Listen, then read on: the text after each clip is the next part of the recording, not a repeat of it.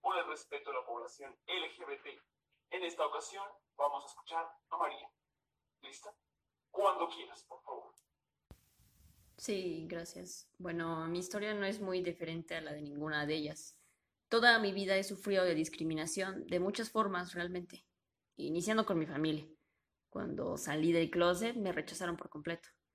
Trataron de hacerme entender que no era cierto, que yo estaba mal, que seguramente era una fase. Trataron de ocultarlo.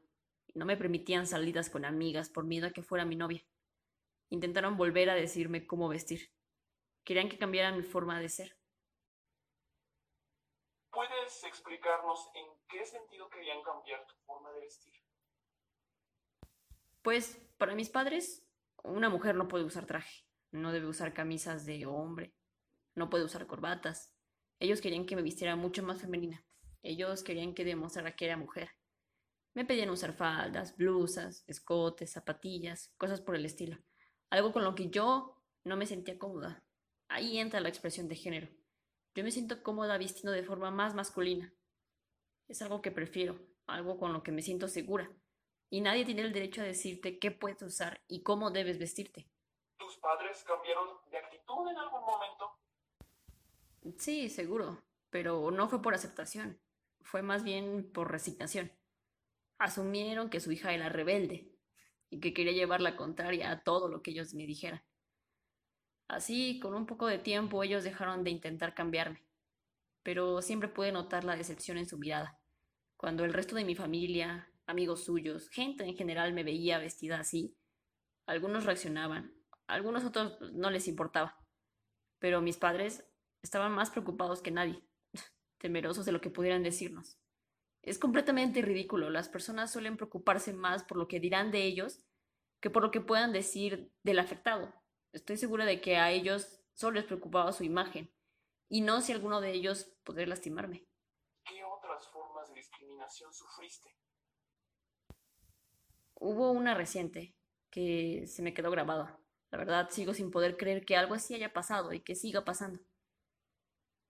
Como seres humanos tenemos varios derechos, ¿correcto? Y aunque en algunos lugares esto parezca más un privilegio que un derecho, Sé que no todas las personas pueden acceder a estos derechos y eso es lamentable. En mi caso no había tenido problemas realmente. Me habían atendido sin problemas en consultorios u hospitales públicos. Pero... Pero un día... No sé, fue, no sé qué fue lo que cambió.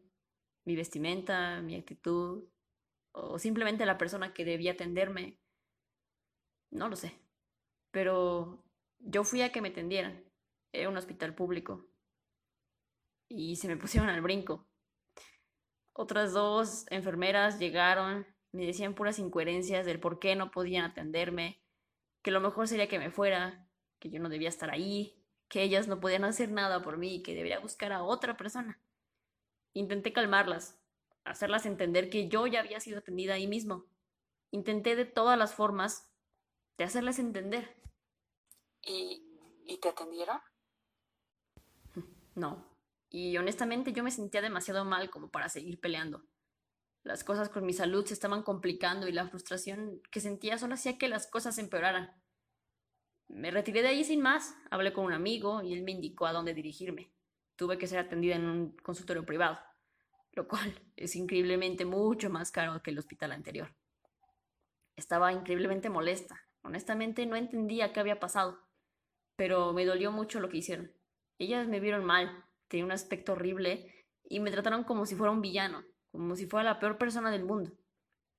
Yo solo pedí atención, solo quería que alguien me revisara y no pudieron hacer esa simple tarea. ¿Y qué hiciste después? Mm, bueno, creo que mi tolerancia llegó a un límite. Había aguantado muchas cosas, muchos maltratos, muchos insultos, rechazos, pero no podía entender que alguien le negara el servicio de salud solo por cómo iba vestida. No entraba en mi cabeza. Busqué entre mis amigos si alguno había sufrido algo similar. Me sorprendió que muchos de ellos habían sufrido situaciones incluso peores. Me di cuenta de que las personas trans son las que más sufren este tipo de discriminación. Tanto que me parece incorrecto que ya se hayan acostumbrado, que ya sepan que eso pasa y que ya sepan en dónde pueden atenderlos, aun cuando salga mucho más caro. De verdad es muy triste ver cuántos de ellos han tenido que ir a otros lugares por ser rechazados. ¿Hay algo que se pueda hacer? Sí, por supuesto, como todo, creo que tenemos que conocer nuestros derechos. De esta forma podremos defendernos con la Constitución de nuestro lado. Es muy importante saber a lo que tienes derecho, pero también es importante saber cómo exigirlo. Cada derecho tiene su propio rumbo y su propio camino para exigirse. En este caso particular existe lo que se conoce como Protocolo para la Atención sin Discriminación a las Personas LGBTTI, el cual establece las líneas mínimas de trabajo para el personal de salud. Podemos además, dentro de la institución, solicitar hablar con él o la directora del instituto o incluso ir directo a trabajo social. De esta manera buscar su intervención. ¿Es posible incluso pedir apoyo de otra institución u organización? Sí, sí, sí. Justo se puede solicitar la intervención de una institución, como pueden ser organizaciones de la sociedad civil o la Comisión de Derechos Humanos, iniciando así un proceso administrativo. ¿Y de qué va este proceso?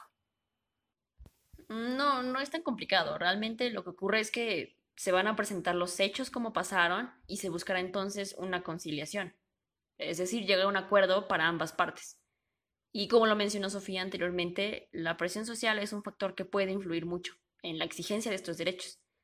Y como dije yo antes, hay muchas personas de la población LGBT que se han visto afectadas por este acto. Entonces, no será difícil encontrar personas interesadas en la exigencia y la exposición de este acto. ¿Conocías todos estos caminos antes? Honestamente no, no los conocía, pero realmente la información está ahí, solo hace falta dar clic, ¿sabes? Siendo una población afectada constantemente por estos actos, es muy importante que sepamos cómo defenderlos, que hagamos valer nuestros derechos y nuestro valor como personas. Y sé que incluso puede ser difícil, a veces el miedo nos gana en esas situaciones y no sabemos cómo responder. A veces pensamos que es demasiado papeleo, y demasiado trabajo, a veces pensamos que no vale la pena tanto problema, pero lo vale, créanme que lo vale. Tenemos que empezar a movernos. Si todos lográramos movernos, exigir, levantarnos y defendernos, la gente sabría que no nos vamos a dejar, que tenemos una voz y que merecemos ser escuchados, que sabemos y conocemos nuestros derechos, que sepan que no van a callarnos. Tiene razón. Creo que cuando una persona sabe lo que por derecho le corresponde, sabe lo que puede o no puede hacer, sabe qué artículos lo protegen, sabe defenderse y sabe a dónde dirigirse. Las personas que cometen estos actos dan un paso atrás. Creen erróneamente que ustedes no se van a levantar y por eso se creen con el derecho de patearlos. Pero demuéstrenles que no es así, que ustedes se van a levantar y se van a defender. Suena bastante inspirador todo esto y Creo que no me queda nada más para agregar. Lo que dijeron fue realmente especial. Qué hermoso es todo esto, me encanta. Público querido, estamos siendo partícipes y testigos de primera mano de la historia que se está haciendo el día de hoy. No se vayan, por favor. Regresamos en unos minutos a nuestro último segmento del día de hoy. Quédense para ver estas hermosas jovencitas empoderarse y hacer historia. Ya volvemos.